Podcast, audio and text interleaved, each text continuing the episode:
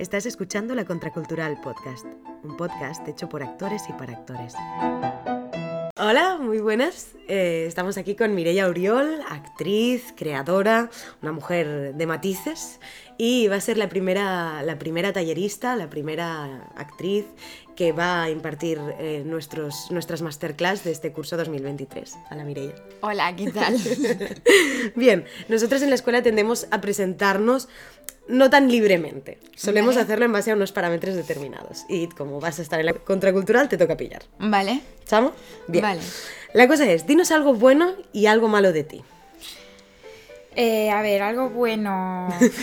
Esta me la sé, ¿no? Esta me la sé, Esta me espérate. la sé, no. A ver, algo bueno diría que soy una persona eh, como muy. Como muy determinada, o sea, determinada se dice, ¿no? En plan que sí, en plan que cuando quiero algo voy.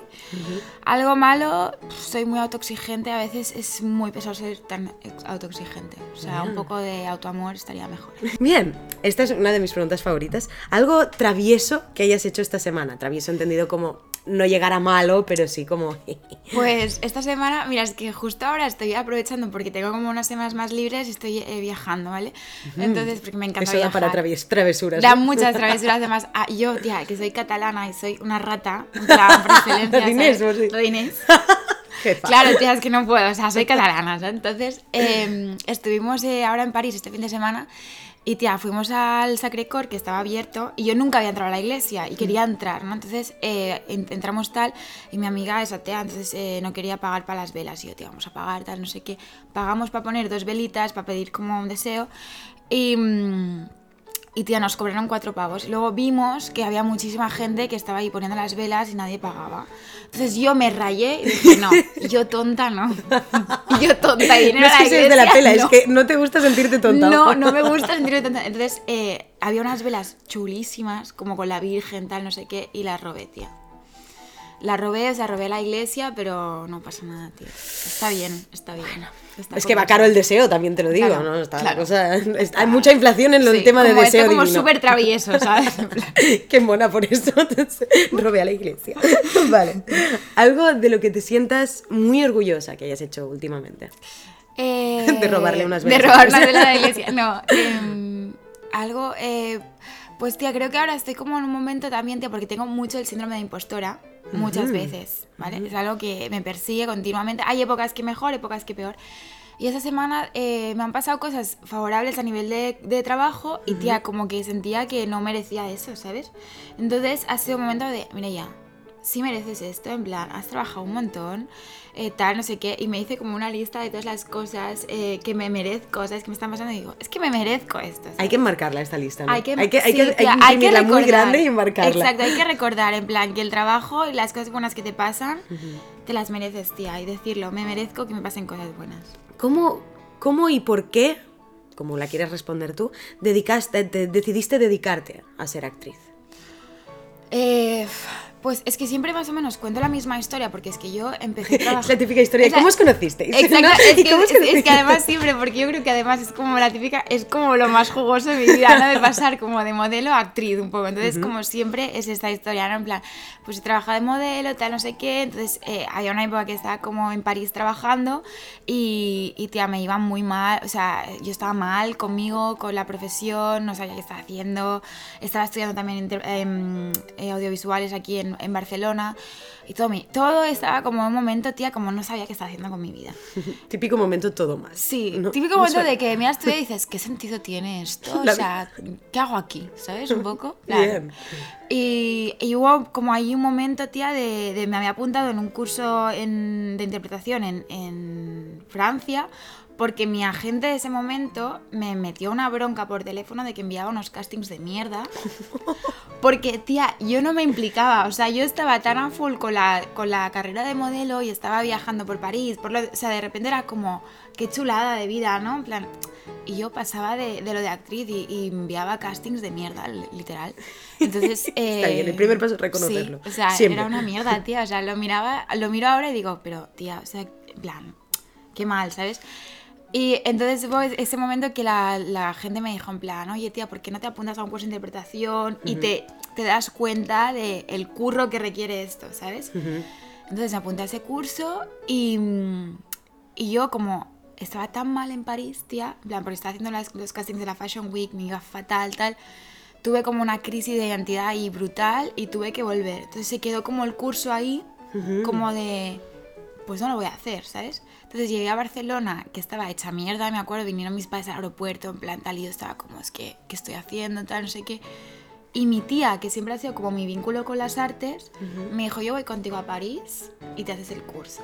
Porque no Olé. puede ser que ahora... Un abrazo a esa eh, tía, por un favor, un abrazo desde aquí a la tía, por favor. Ole. Y sí, tía, y así fue, porque allí fue al curso otra vez, en plan, tuve como una catarsis ahí de como, bueno, pues estos momentos de valorar tu vida, tía, y decir, "Mm, ¿yo qué quiero hacer con mi vida? En plan, voy a coger yo lo que quiero hacer y lo voy a hacer. Tomar las riendas, Sí. ¿no? Y ahí fue tu primer momento Sí. de allá voy. Sí. Bien, entonces, ¿cómo, una vez emprendido este, este viaje, ¿cómo, cómo dirías que conseguiste tu primer proyecto relevante? ¿Cómo fue, o, o no- si no el cómo, cómo te sentiste en ese momento de, wow, ¿cómo encaraste este, vale, vale, me- tengo que hacer esto? ¿Cuál sería para ti tu primer Em, amor?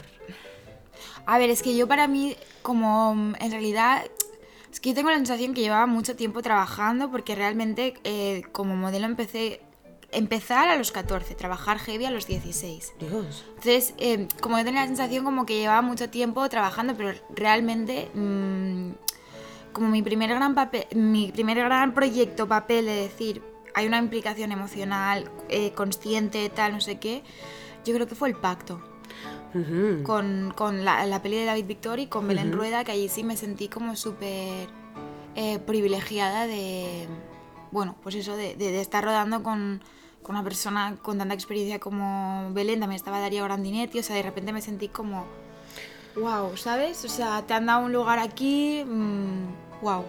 Bien, ¿y cómo, cómo lo gestionaste esto? Este primer impacto de, ostras, eh, guau, estoy con los Sí. monstruos, ¿no? En plan, Sí, esto, esto tía, va en muy serio. naif en realidad, porque... Sí, tía, muy naif, porque es que, es en plan, yo me acuerdo porque vine a Barcelona porque en ese momento vivía en Londres, porque yo había estado estudiando, o sea, después del curso de París me fui a estudiar en Londres. Entonces, eh, yo venía de allí que todo era full interpretación, ¿no? Entonces, llegué aquí y de repente te das cuenta que un rodaje, la interpretación es un granito, pero que hay muchísimas cosas, ¿sabes? Y, y al final era como, no sé, o sea, yo recuerdo pasarme una época que me, me puse a vivir en un piso aquí en Barcelona sola y todos los días, aunque no rodase, yo estaba full concentrada en la, en la movida, ¿no? En plan, pues si no rodaba, estudiaba, si no, no sé qué, tal.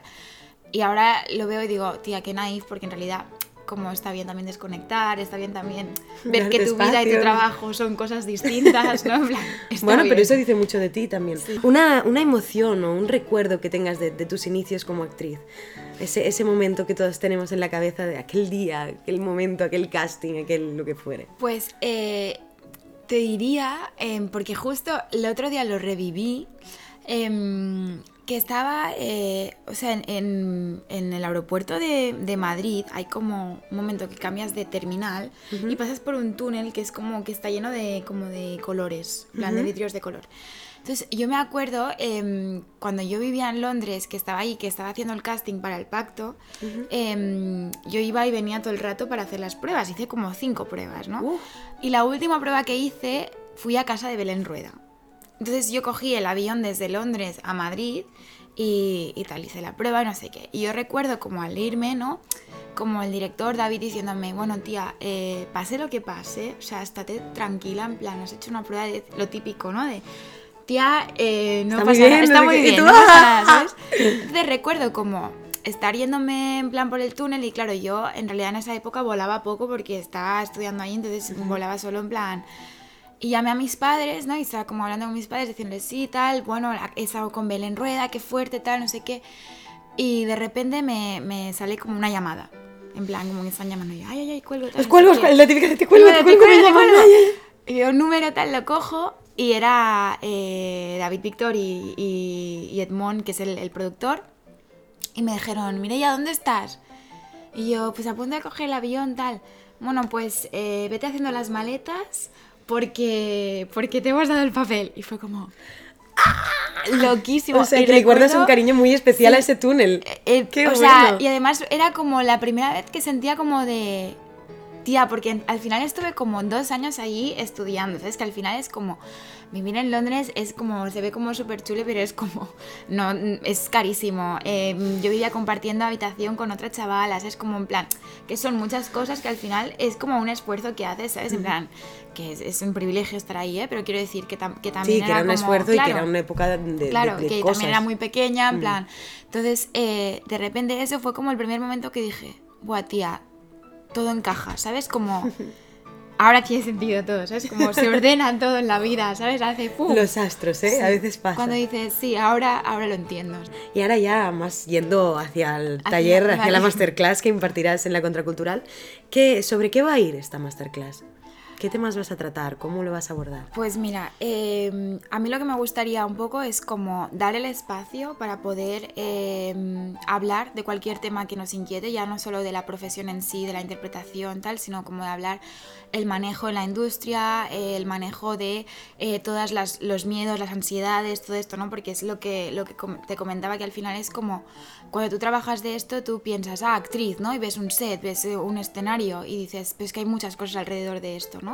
Em, hay muchas frustraciones, hay muchas ilusiones también, pero mm, todo está como un poco así compensado, ¿no? Entonces, como a mí me gustaría hablar de esto porque es algo que a mí nunca me habían contado y que es algo que hubiera agradecido, ¿no? En plan, que hubieran dicho, tía... Esto hubiera estado bien. Hubiera estado muy bien que te hubieran explicado que igual te levantabas un día y decías, lo dejo todo, me voy a estudiar, em, pues lo que sea, porque veo que esto es una mierda y no puedo con mi vida, ¿no? Luego también a mí me gustaría em, poder compartir, si, eh, si así le apetece a la gente, eh, un poco mi metodología a la hora de eh, prepararme pues un rodaje muy largo, por ejemplo, o... Nos apetece. Nos apetece un montón. cómo me, me preparo un casting. Qué bien, pues muchas gracias Mireia, muchas gracias por tu sinceridad, muchas gracias por, la respuesta. Un placer. Y bueno, el resto ya sabéis, si queréis eh, esta generosidad que tan preciosamente os plantea Mireia, apuntaos a, este, a esta masterclass que será el 15 de enero, ¿vale? Os esperamos. Hasta aquí el capítulo de hoy. Si te interesa nuestro contenido, síguenos en redes sociales. Y si quieres formarte como actriz o actor con la contracultural, entra en lacontracultural.com. Hasta la próxima.